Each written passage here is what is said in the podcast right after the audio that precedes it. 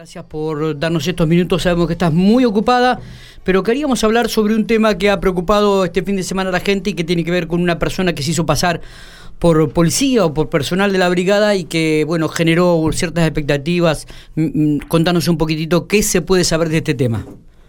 Miguel, eh, ¿qué tal? Muy buenos días para, para vos y toda tu audiencia. Sí, efectivamente, el día sábado, eh, alrededor de las 7 de la tarde aproximadamente, eh, una persona se comunica al SECON dando aviso que había sido identificada supuestamente por personal de Brigada de Investigaciones, al menos así se, se hacía pasar. Em, le llamó la atención a estos jóvenes que, bueno, se bajaron los dos individuos del automotor, un Corsa color blanco. Eh, en primer término manifestaron ser personal de brigada, pero nunca se identificaron como corresponde mostrando la credencial que bueno, ahí es donde debemos hacer hincapié, eh, tanto personal de toxicomanía o brigada de investigaciones, cuando realizamos identificaciones en la vía pública, nosotros contamos con una credencial, así que debemos identificarlos correctamente, más aún si el ciudadano nos pide quién nos está identificando. Bueno, en este caso no ocurrió así, eh, le pedían la identidad, pedían este, mm, documentación del, vehículo en que se conducían, en este caso estos jóvenes que llamaron se movilizaban en una motocicleta, así que les habían pedido la identificación del vehículo. Eh, lo bueno acá que cuando el personal, este supuesto personal policial se retira del lugar, eh, estos jóvenes rápidamente toman el dominio, así que nada, nos pusimos rápidamente a trabajar y a dar con la identificación del titular de, ese automotor. Eh, nos entrevistamos con la madre del joven conductor que nos manifestó que, bueno, que efectivamente le había prestado el automotor en hora de la tarde a su hijo y que no había regresado, no se lo había restituido porque el hijo en realidad no vive con ella. ¿Qué edad tiene esta persona, Vanina? 26 años. 26 años. 26 años. Em, se movilizaba con otros sujetos Así que, bueno, en hora de la noche la titular de ese automotor eh, se hizo presente en esta brigada y presentó el vehículo como corresponde y lo dejó a disposición de la justicia. Eh, nosotros hicimos el secuestro como corresponde, lo dejamos a disposición del fiscal, el doctor eh, Armando Güero.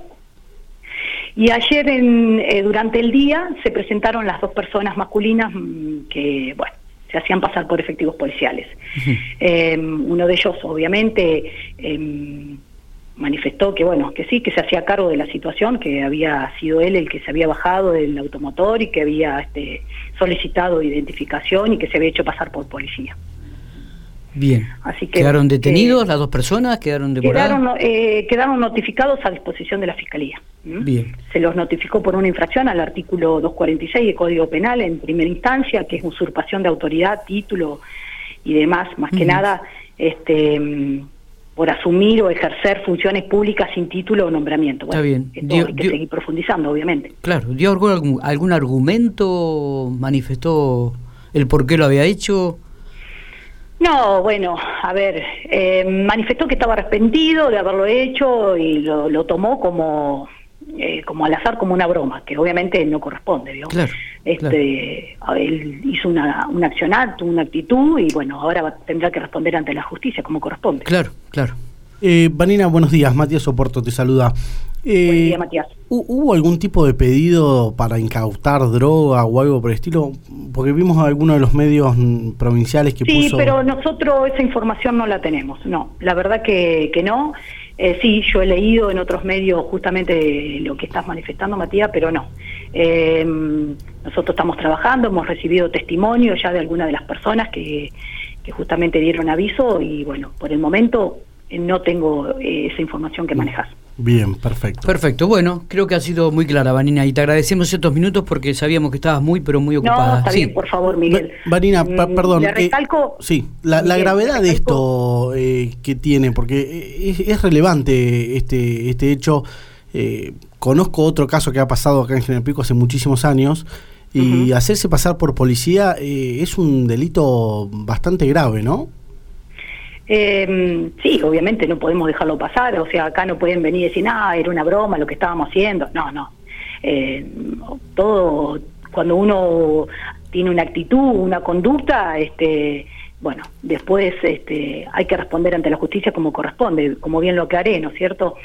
Eh, pero le recalco en sí a la sociedad que el personal de Brigada de Investigación, por el cual yo respondo eh, en este momento, em, nosotros cuando hacemos algún tipo de identificación, porque justamente, como todo el mundo sabe, trabajamos de civil, eh, si identificamos a una persona porque tenemos la facultad, nosotros debemos, tenemos la obligación de identificarnos como tal. Nosotros no podemos hacerlo en forma incógnita. Eh, a no ser que estemos realizando una tarea específica, pero si yo voy a identificar a un ciudadano que va caminando por, por alguna actitud que me llama a mí la atención, yo me debo identificar como corresponde y brindarle a esa persona, darle la tranquilidad que yo soy un efectivo policial con el número de credencial, con mi nombre, jerarquía como corresponde. Por eso la institución nos aporta una credencial policial que avala este, que somos policía, ¿correcto? Está bien, perfecto. Gracias, Vanina.